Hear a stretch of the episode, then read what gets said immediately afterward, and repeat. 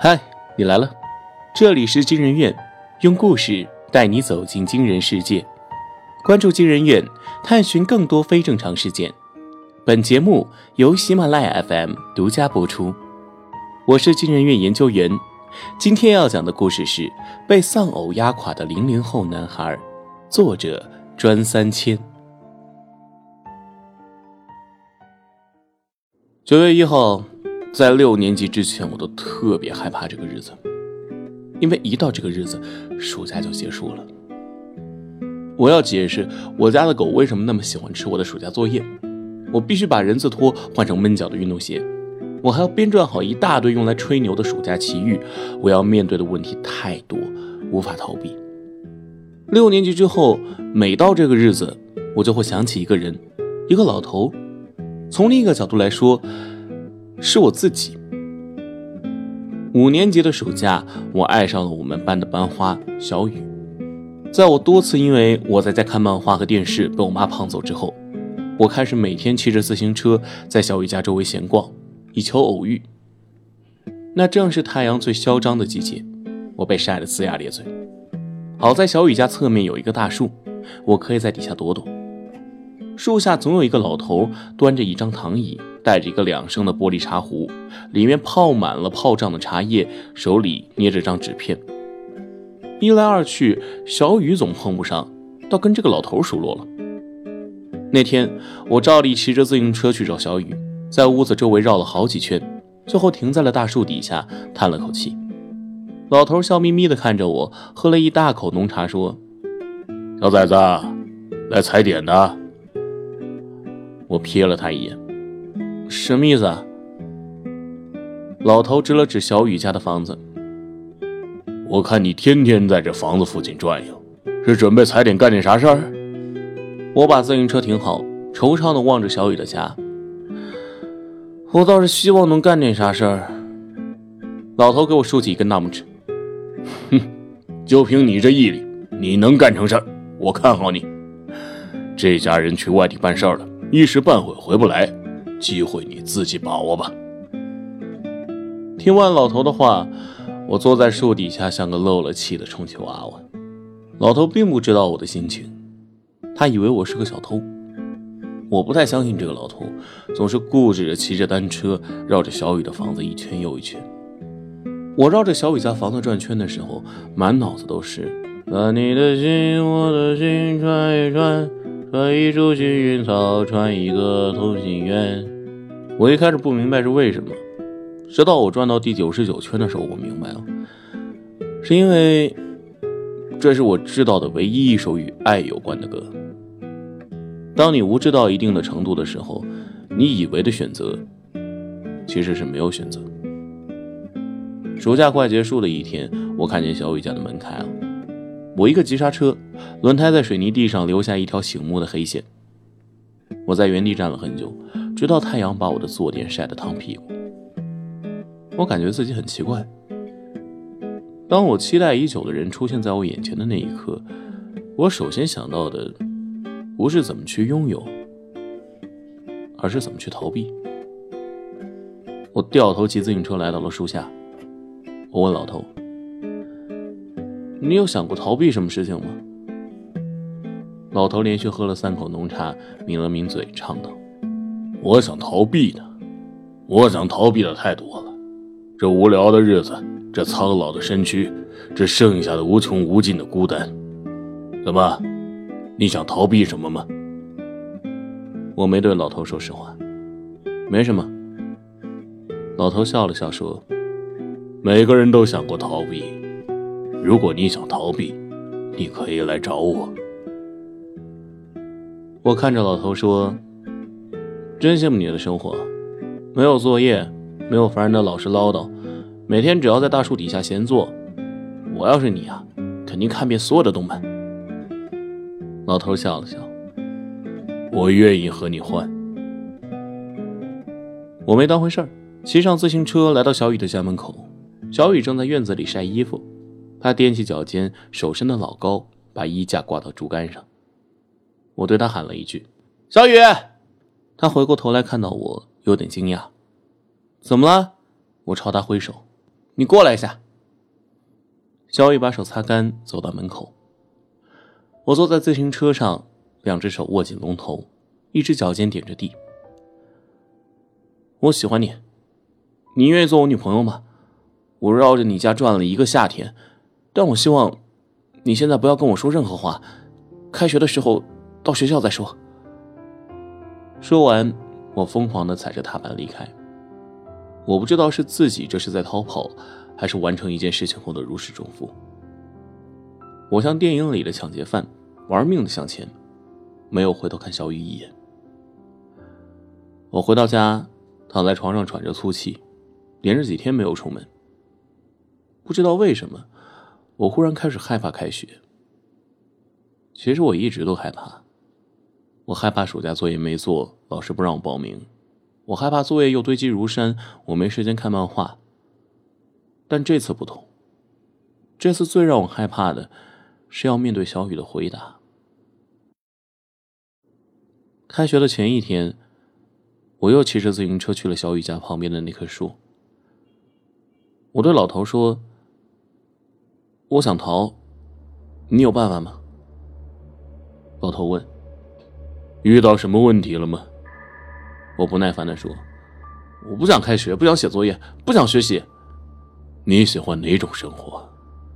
我就想要你这种生活，没有作业，没有唠叨，没有人管，也不用面对答案。那如果让你和我换一下，我替你去上学，你愿意吗？我想都没想，我愿意。你回去吧，啊，晚上早点休息。第二天清晨，我被自己的鼾声吵醒。我想直接起身，却发现怎么也起不来。我用手撑着床，好不容易坐起来。我睁开眼睛，吓了一跳。这是一个年老的房间，红漆剥落的衣柜，老式的书桌上摆放着一张黑白合照，上面是一对年轻的恋人。我拿起桌上的镜子，看到了一个苍老的面庞，密布的老年斑，深深的皱纹。花白的头发，还有稀疏的牙齿。我想起昨晚老头和我说的话，我应该是和那个老头互换身体了。我心里头一阵狂喜，刚想跳起来喊几句，却发现身体就只在床上抖了抖。我反应过来，我是个老人，我的身体远远跟不上我脑子的速度。不仅如此，我眼中的世界变得很模糊，这让我有点不适。就像你刚刚看着会员版的蓝光超清画质，忽然间变成了省流画质。但这都不碍事，因为我不用去学校，不用写作业，我可以肆无忌惮地做我自己想做的事。我走出房间，看到小雨坐在桌子上吃饭，他看到我叫了我一声“爷爷”，我顺口回了一句：“谁是你爷爷？”小雨惊讶的看着我：“爷爷，你怎么了？”我低下头，看到自己枯瘦的双手，反应过来，老头就是小雨的爷爷。我忙回答：“没事，没事啊，你，你昨天睡得好吗？”“嗯，挺好的。”我站在原地想了想，咱家的电视遥控器在哪儿？小雨指了指茶几，就在茶几上。爷爷，您要看早间新闻吗？我摆摆手，你帮我把电视打开，我要看少儿频道。小雨跑进房间喊：“妈，爷爷可能老年痴呆了。”房间里，小雨的爸妈出来了。我立刻毕恭毕敬的站直：“叔叔好，阿姨好。”小雨的爸愣在原地：“爸，你怎么了？”我脑子转得飞快，不对啊！我要是和小雨结婚了，你就是我爸呀！我赶紧说：“爸，使不得，你才是我爸。”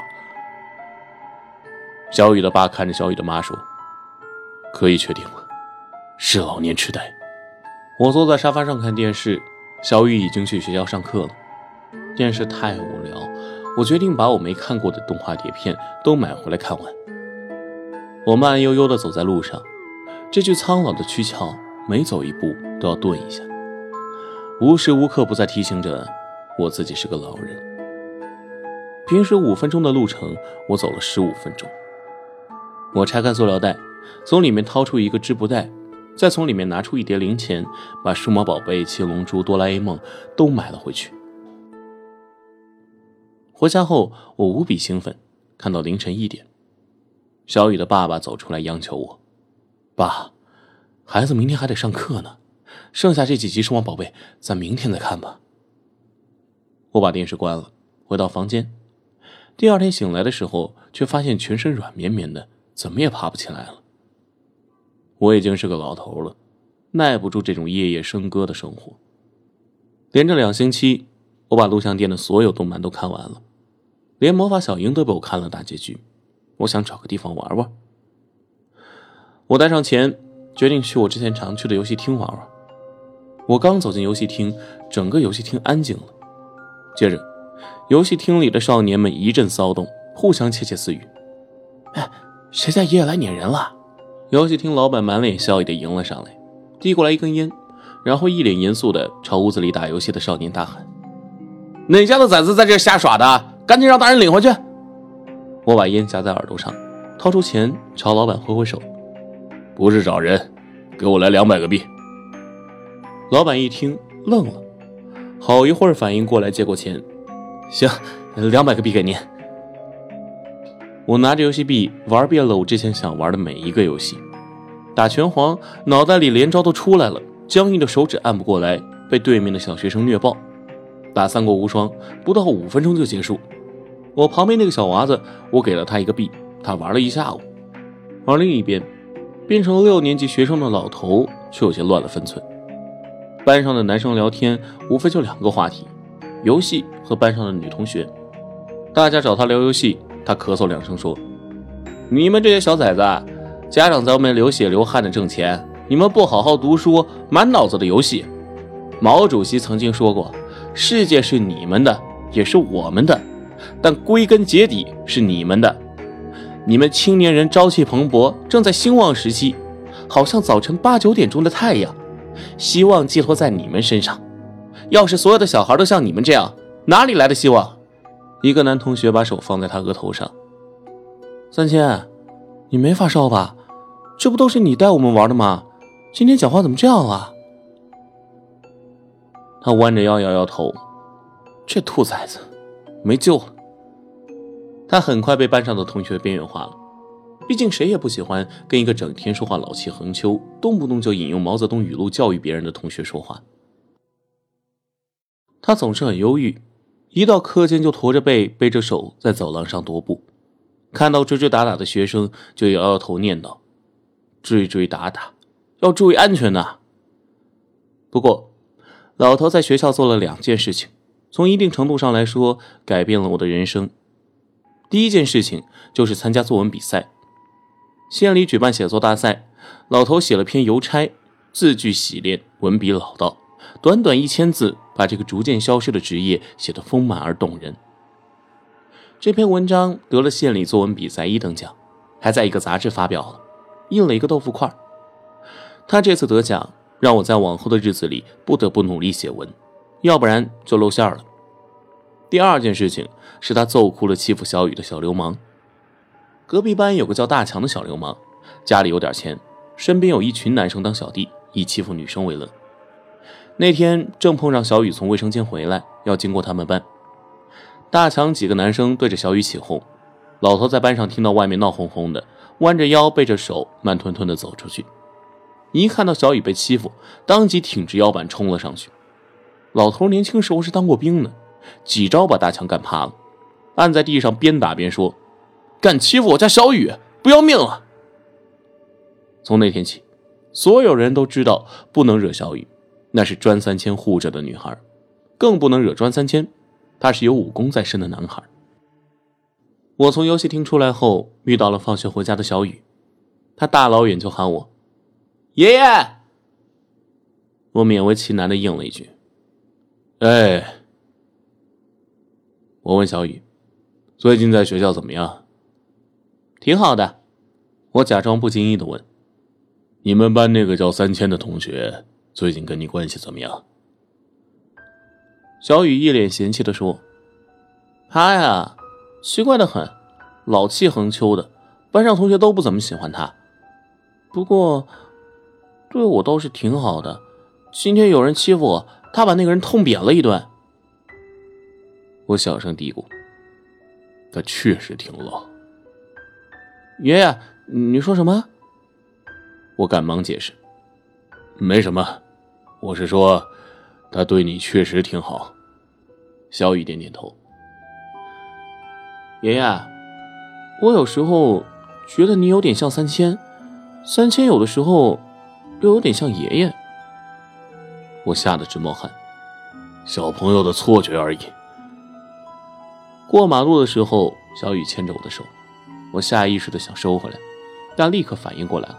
我轻轻的牵着他，厚厚的老茧让我无法感受到他手的温度。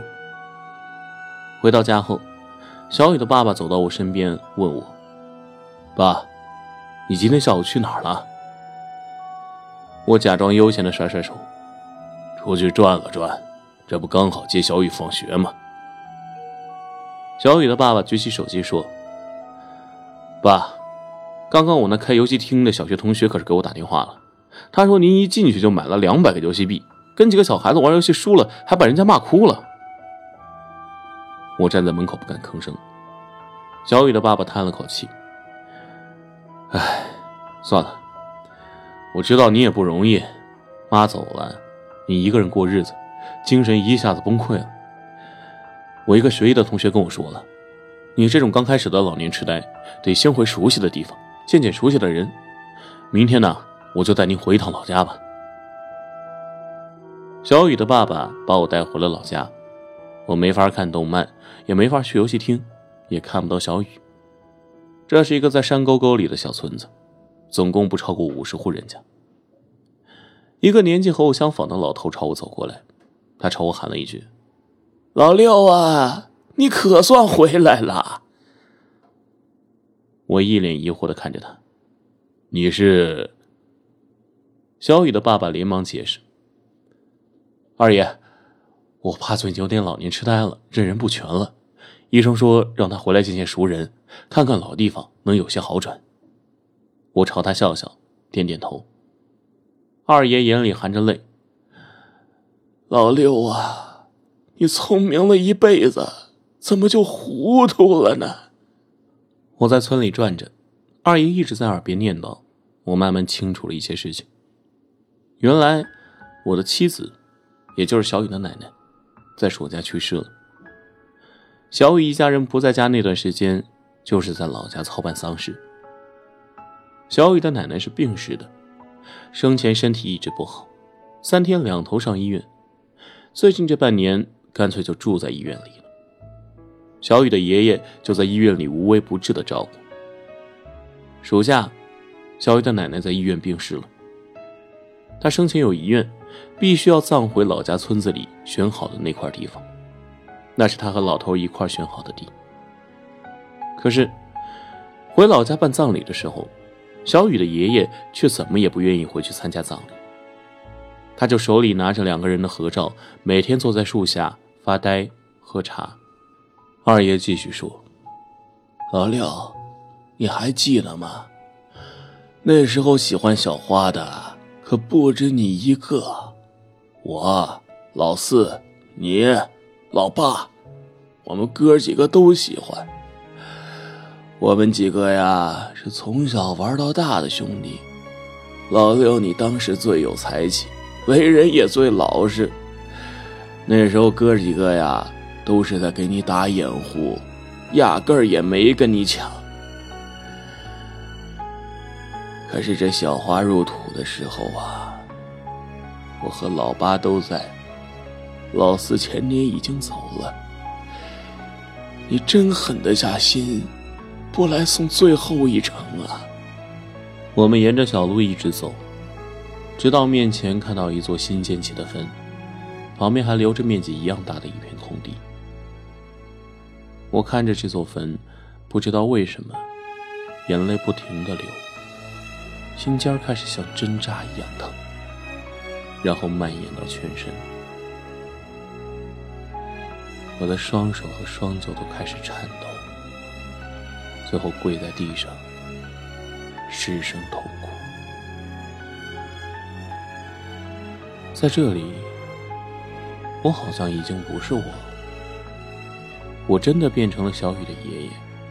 我的眼前出现了一些我从来没有见过的场景，那是一群少年在朝着一个女孩子喊着什么，那里面有年轻的二爷。也有年轻的爷爷。那个女孩有点像小雨。原本不属于我的记忆，在我的脑海里轮放了一遍。而到了最后葬礼的部分，却变成了一片空白。就像一个罐头忘了封盖，就像一栋房子没有封顶，就像一部电影缺了结局。当我离开坟地。我的头脑渐渐清醒。我在逃避开学、作业、小雨的答案，而老头在逃避最爱的那个人已经离去的现实。我回想起我在坟地里感受到的一切，那些年少的时光，那种爱到通过本能反应出来的痛苦，这一切的一切，都是因为经历。逃避能骗过自己，但唯一获得的，就是失去。我来到学校门口，小雨背着书包跑到我面前，大喊：“爷爷，爷爷，你回来了！”我笑嘻嘻的说：“对呀，回来了。”专三千看到我也朝我走了过来，我对小雨说：“小雨，乖。”你先回去啊，我跟你的同学三千有点话要说。小雨小声的说：“爷爷，他虽然有一点讨厌，但是，但是他其实是个好人，你不要凶他。”我摸摸小雨的头，嗯，爷爷知道。我看着眼前的自己，感觉有一点魔幻。我说：“老头，我觉得我们该换回来了。”怎么，悠闲的生活过腻了？我只是觉得，你不应该再逃避了。明明是你在逃避，你求我换的。我去了坟地，他没做声。你知道这具身体在坟地里的时候是什么样子的吗？他一直在颤抖，他在抱头痛哭。他的心，他的全身都在痛。你本来早就应该去了，结果是我带着这具身体去的。我见了二爷，他跟我讲了你们年轻时候的事。我也不想逃避了，我要去认真经历每一秒属于我自己的经历。他眼睛红红的。今天晚上早点睡。最近的笔记，我都给你记在黄色封面的那个笔记本上，你先自己看，有看不懂的就问小雨，让他给你讲解。还有，要小心你后面那个高个子男孩，他是你情敌。说完，他转身要走。我问：“小雨给的答案是什么？”他停顿了一下，没有回答，背着书包走了。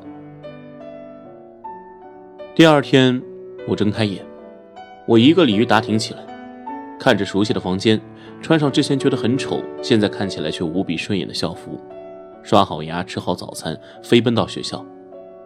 教室里空空的，我站在教室门口，伸着脖子一直看，直到那个熟悉的身影出现。我跑到他面前：“小雨同学，我有一个问题要问你。”小雨瞥了我一眼。有什么问题快说，要不然我爷爷又得找你训话了。就是，我暑假问过你的那个问题啊，你说开学给我答案，我忘了，我想再问一次。你暑假问的什么问题啊？就是那个问题啊，你能不能做我？就那个问题，你问题都问不清楚，我怎么回答？我咬咬牙大喊：“就是我喜欢你，你能不能做我女朋友这个问题啊！”周围的同学都看着我们两个，小雨满脸通红的跑进教室：“你喊这么大声，我怎么回答呀？到底能不能啊？一个字，你回答都不回答清楚，我怎么知道你回答的是什么呀？”小雨背对着我，捂着脸大喊：“能能能！”逃避可以说是一种人性的本能，它是一种趋利避害的表现。逃避本身无可厚非，但很多人对逃避上瘾，又无法很好的思考解决方式。你曾经因为什么而产生过逃避的想法？来评论区说说吧。